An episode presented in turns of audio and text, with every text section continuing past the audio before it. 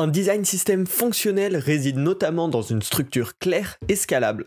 On analyse aujourd'hui la méthode mise en place par l'équipe Microsoft Teams pour garder son design système organisé.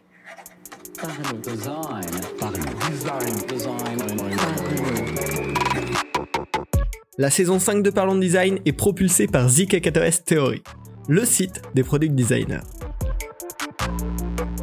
Salut, c'est Romain Panchna, bienvenue dans un nouvel épisode du podcast Parlons Design dans lequel on va parler organisation de design system. Euh, les design systems, clairement, c'est un système, un sujet hyper vaste, hyper complexe, hyper passionnant. Il y a plein d'épisodes qui vous attendent là dans les prochaines semaines sur le sujet, sur plein de points différents, certains qui viennent de ma propre vision, expérience, et d'autres comme celui-ci qui viennent appuyer bah, par des grosses équipes. là, aujourd'hui, on va parler de l'organisation de l'équipe de Microsoft qui travaille sur Teams, la solution de visio et de messagerie de, de Microsoft. Donc voilà, on analyse vraiment les leaders du domaine, voir comment ils travaillent. Euh, ce podcast, il est appuyé par un article qui a été publié sur Medium, dans, le, dans Medium justement Inside Designing Microsoft Teams. Euh, donc bah, un, espèce de petit sous-blog dans lequel il raconte euh, comment il travaille sur le produit Microsoft Teams. Ça a été publié par Josh Kuzik, qui lui-même est designer chez Microsoft Teams et qui travaille vraiment sur l'équipe Design System en tant que tel. Il y a cinq points qui sont détaillés dans l'article qu'on va couvrir ensemble. Bien sûr, si vous voulez plus de précision, bah, vous pouvez aller lire l'article, notamment sur les nomenclatures, etc. On va rester un petit peu euh, abstrait parce que ce serait hyper chiant comme épisode de podcast. Mais l'idée, c'est vraiment de voir comment ils structurent globalement leur design system, quelles sont les bonnes pratiques qu'ils mettent en place et potentiellement pouvoir s'en inspirer on va pas attendre plus longtemps et commencer dans le premier point qui est la structure, l'organisation du design system. Alors, dans leur cas, pour Microsoft Teams, ils avaient trois objectifs sur la structure. Le premier, qui est commun à tous, pouvoir trouver simplement le composant qu'on recherche. C'est un prérequis. Également, avoir une bonne facilité d'import d'un composant dans un nouveau projet et enfin de pouvoir suivre l'état de travail du composant. Dans une librairie importante comme sur un produit de Microsoft, forcément il y a beaucoup de composants, il y en a qui sont utilisables, il y en a qui sont en cours de design, en cours de conception, il y en a qui peuvent être supprimés, annulés, et donc ils avaient besoin que leur structure gère tous ces cas-là. Alors ils ont mis une méthode relativement simple, relativement lisible qui permet de, gérer ça. Premièrement, pour la question de facilité d'import d'un composant dans un autre projet, ils utilisent Figma et ils ont donc créé une librairie partagée, ce qui est assez commun, assez classique. Ça permet d'utiliser un fichier comme librairie partagée qu'on va pouvoir en un clic réimporter dans n'importe quel autre fichier utiliser ses composants, ses variables de couleur, etc. Derrière, dans leur fichier design system, qui est donc une librairie partagée, ils vont faire une page par type de composant. Ils vont créer une page bouton, une page euh, top bar, une page euh, checkbox, etc., etc. L'idée de ça, c'est de, paralléliser un maximum avec le développement. En général, en développement, on va faire un dossier par composant et dans ce dossier-là, on aura le fichier qui euh, représente le composant en question. Donc pour que ce soit le plus clair possible et le plus simple possible, bah, ils ont fait une page par type de composant et ça c'est une structure qu'on retrouve chez beaucoup, euh, dans beaucoup de gros design systems.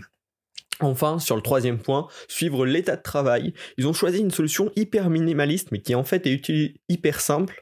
C'est l'utilisation d'emoji euh, dans le nom de la page. Je vous ai dit qu'il y avait euh, une page pour chaque composant. Et donc, par exemple, on va avoir button et le petit emoji rond vert qui veut dire c'est utilisable, vous pouvez utiliser ce bouton.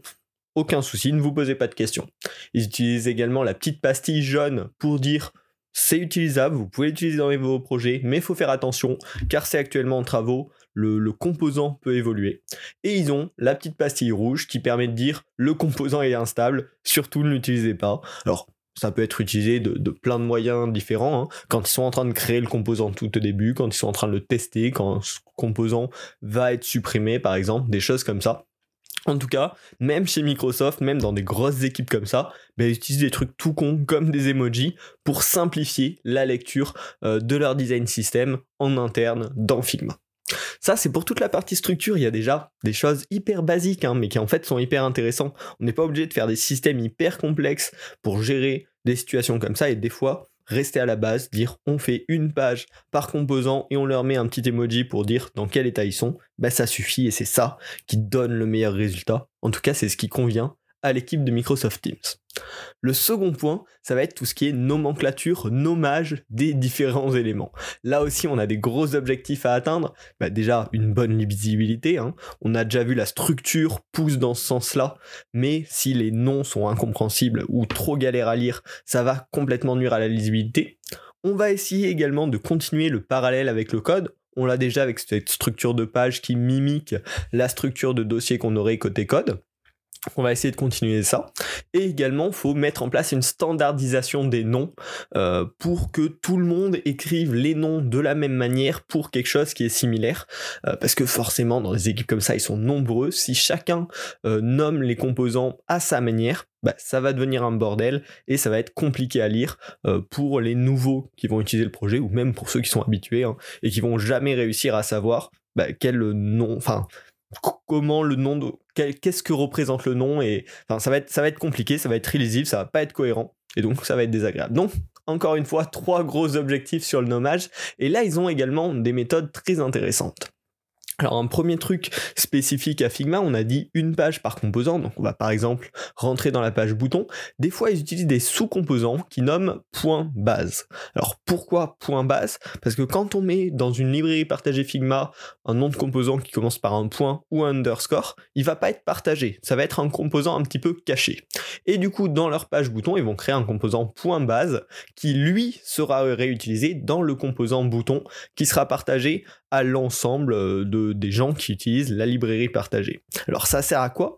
Ben, Par exemple, dans le cas de, de Microsoft, ils ont, d'après ce qu'ils disent, 246 variantes de boutons pour le produit Microsoft Teams. Alors forcément, ça ferait beaucoup de composants, et on sait quand on utilise les variantes de composants sur Figma, si on en modifie une, ça ne met pas à jour les autres. Et du coup, là, il crée un point base qui va être réutilisé dans toutes ces variantes-là. Et en modifiant ce point base, on pourra modifier plein de propriétés dans toutes les variantes.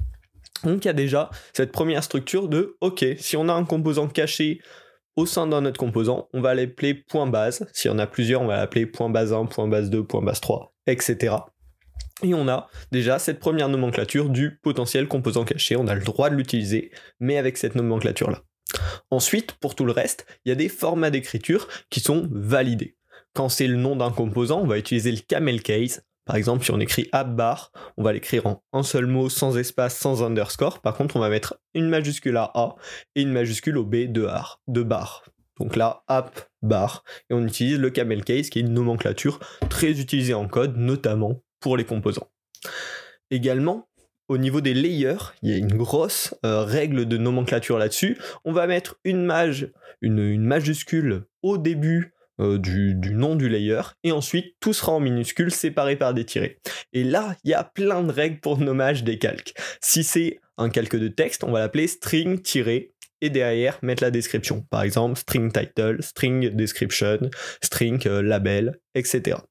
Si on a un composant qui utilise de l'auto-layout, sur la frame d'auto-layout, on va lui mettre le nom euh, des composants à l'intérieur, tiré stack. Par exemple, on peut l'appeler icons string loader stack. Ce qui va dire que c'est une stack qui contient dedans des icônes, du texte et un loader.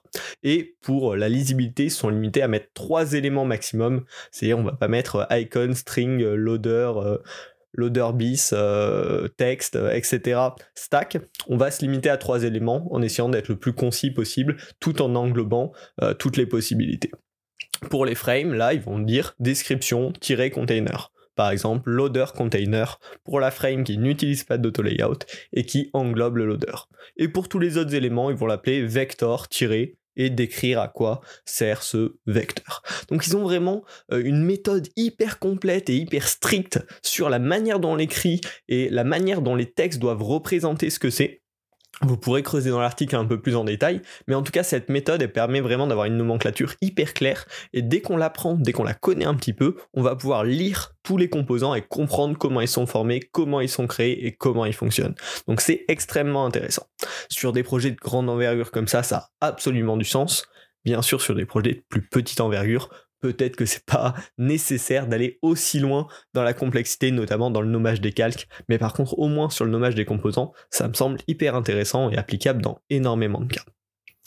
Ensuite, on va pouvoir continuer sur le troisième point qui est décrit dans cet article, qui est le parallèle avec le code. On le voit depuis le début, ils essayent au maximum de ressembler à la structure du code pour que la transition de l'un à l'autre se fasse de la manière la plus fluide possible. Et donc là, dans cet objectif de paralyser un maximum, ils vont essayer de partager un maximum le langage pour réduire les écarts finaux entre ce qui est conscient en design et ce qui est vraiment développé derrière, et surtout simplifier le maintien. Par exemple, on sait qu'on a notre page button qui doit correspondre à ce qu'il y a dans notre dossier button, entre guillemets. Donc ça permet déjà une super simplicité. Pour gérer ça au mieux, ils utilisent massivement les variantes dans Figma. Si c'est quelque chose que vous connaissez pas encore, je vous conseille vraiment d'aller découvrir ça. Il y a des tutos de Figma qui sont super bien faits pour ça. Et également une vidéo de Basti je vous, je vous mettrai en description qui l'explique un petit peu. Euh, et c'est hyper puissant et ça ressemble vraiment au code. C'est-à-dire on va pouvoir définir des propriétés. Euh, par exemple, sur notre bouton, on va pouvoir définir une propriété qu'on va appeler icon position. Pareil, ils ont mis euh, des règles de nommage là-dessus. Le nom d'une propriété, on va l'écrire avec une majuscule au début de chaque mot et des espaces, comme on l'écrirait normalement, pour simplifier la lisibilité. Et derrière, l'icon position, elle va pouvoir avoir une valeur left, right, ou potentiellement aucune, si on veut qu'il n'y ait pas d'icon. Et donc ils vont utiliser énormément ces variantes avec ces règles-là sur comment on écrit les propriétés, comment on écrit les valeurs, si on veut qu'il y ait une possibilité de valeurs non précisées. Par exemple dans le cas de l'icon position, on a left, on a right et on a pas d'icône du tout, ben ils vont mettre un petit tiré. Et c'est la nomenclature par défaut pour valeur nulle, entre guillemets. Ils vont l'utiliser partout. Euh, donc ils, vont vraiment systématiser l'utilisation des variantes et s'imposer des règles qui fait que n'importe quel composant qu'on va utiliser, globalement les propriétés vont fonctionner à peu près de la même manière. Et ils ont même des conventions un petit peu plus poussées pour que certaines propriétés spécifiques soient cohérentes. Par exemple, quand ils font des propriétés position ou des propriétés alignment, ils vont avoir des règles qui va faire que tous les composants qui ont une propriété position, ben, la propriété position fonctionne de la même manière.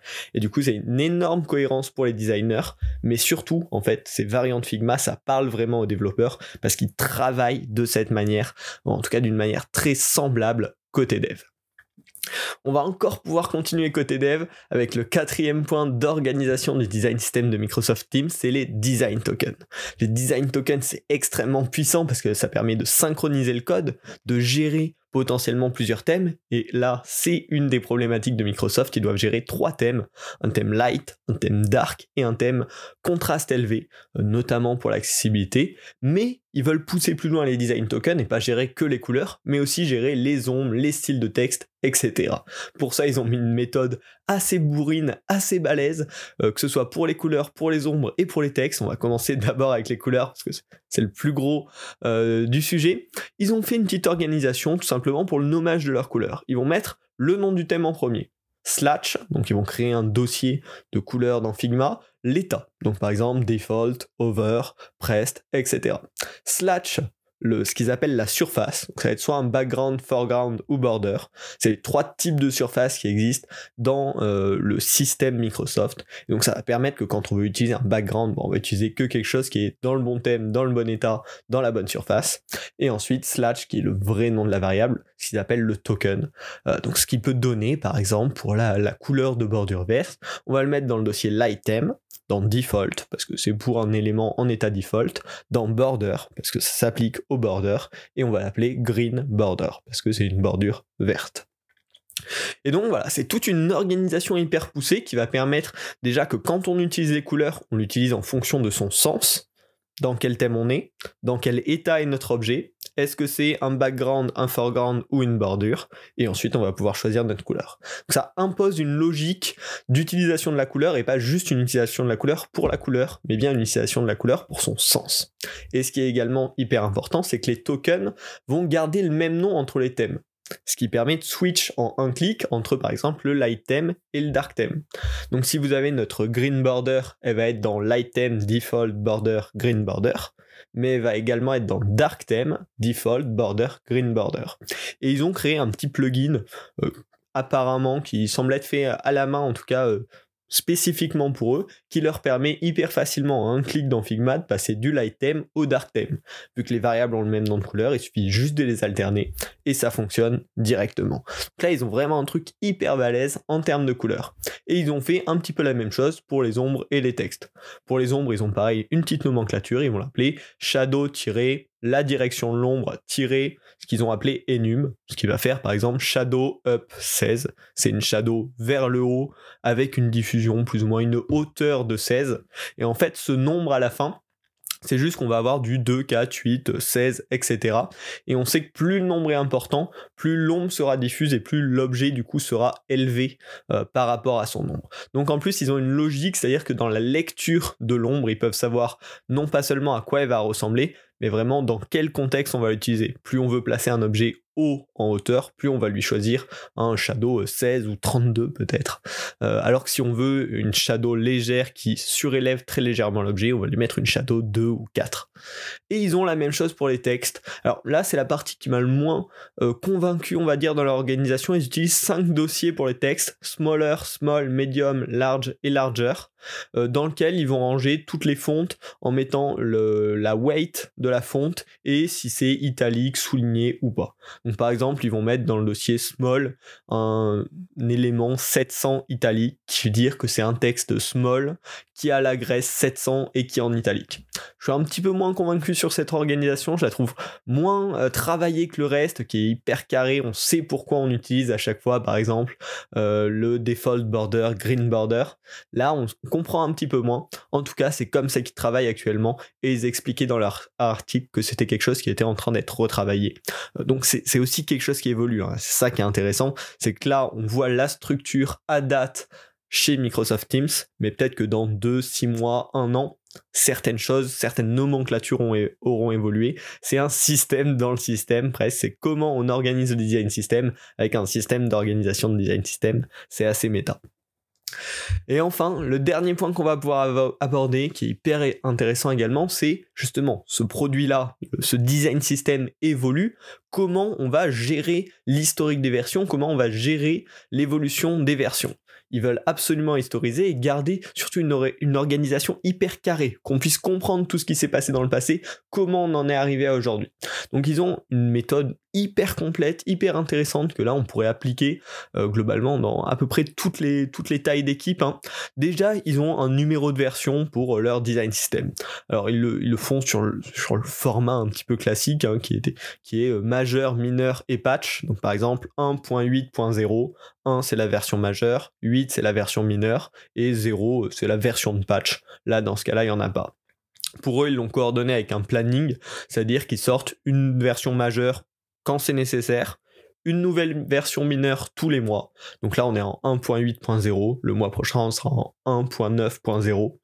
Et ils font euh, des patchs en général une fois par semaine. Donc si cette semaine, on est à la 1.8.0, la semaine prochaine, on passera à la 1.8.1, etc. Donc voilà, ils ont tout ce système qui permet bah, qu'on sache quelle version de la librairie on est en train d'utiliser et si on met à jour la librairie, bah, de quelle version à quelle version on passe. Derrière ça, ils poussent bien sûr le truc beaucoup plus loin. Euh, ils remplissent bien évidemment les release notes sur Figma quand on a une librairie partagée et qu'on la met à jour. On peut mettre des petites notes explicatives. Bien évidemment, ils les utilisent, mais ils complètent également une page au sein du fichier design system de changelog, où à chaque nouvelle version, ils vont détailler qu'est-ce qui a été ajouté, qu'est-ce qui a été modifié, qu'est-ce qui a été supprimé, etc. Et comme ça, on a une page avec tout l'historique euh, bah, des, mises à jour du design system. Enfin, le dernier point qui est hyper intéressant en termes de communication, c'est qu'à chaque release du design system, ils vont mettre un message dans le channel de discussion euh, de leur équipe qui est bien évidemment dans l'outil Microsoft Teams, avec une structure prédéfinie. Ils ont un petit template de qu'est-ce qu'ils doivent raconter à chaque release. Et donc, bah pareil, ça va être qu'est-ce qu'on a fait de nouveau, qu'est-ce qui a été supprimé, qu'est-ce qui a été déprécié, etc. Donc, ce version control, c'est aussi un outil de communication au sein de l'équipe extrêmement intéressant. J'espère que vous avez réussi à tenir tout au long de cet épisode. C'est une grosse organisation bien réfléchie, bien pensée sur design system. Je trouve c'est extrêmement intéressant de s'y plonger, hein, même si des fois il y a des choses qu'on n'adoptera absolument pas parce qu'on n'est pas dans des tailles pareilles ou des choses qui nous correspondent pas forcément. Euh, mais en tout cas, c'est très intéressant de voir comment ils travaillent. Euh, ensuite, à nous de l'adapter à notre team, à nos besoins pas la peine d'appliquer à la lettre la stratégie de Microsoft parce que c'est la stratégie de Microsoft qui correspond spécifiquement à la taille du produit Microsoft Teams, des équipes qu'il y a dedans, etc. On va explorer plein d'autres façons en ce moment là dans, les prochains épisodes de podcast, comment font les autres, comment euh, j'ai pu voir euh, certains, certains projets se faire, etc. En tout cas, si ça vous intéresse, bien sûr, abonnez-vous à Parlons Design. Euh, le lien de l'article sur lequel je me suis appuyé est également dans la description si vous voulez creuser un petit peu plus en détail. Et si vous voulez justement trouver des articles comme ça euh, un petit peu régulièrement, j'ai pris l'habitude euh, de vous en partager sur ce que j'ai appelé Partage en Design. vous pouvez vous y abonner soit via Feedly, soit avec une newsletter mail classique, c'est complètement gratuit. Et en fait, dès que je trouve des articles que je trouve hyper intéressants et qui parlent globalement de design, bah, je vous les directement. Donc si ça vous intéresse, pareil, les liens sont dans la description. J'espère que ça vous a plu. On fera un épisode plus léger, plus tranquille la semaine prochaine, c'est promis. En tout cas, abonnez-vous et puis on se retrouve dans une semaine pour un nouvel épisode. Salut.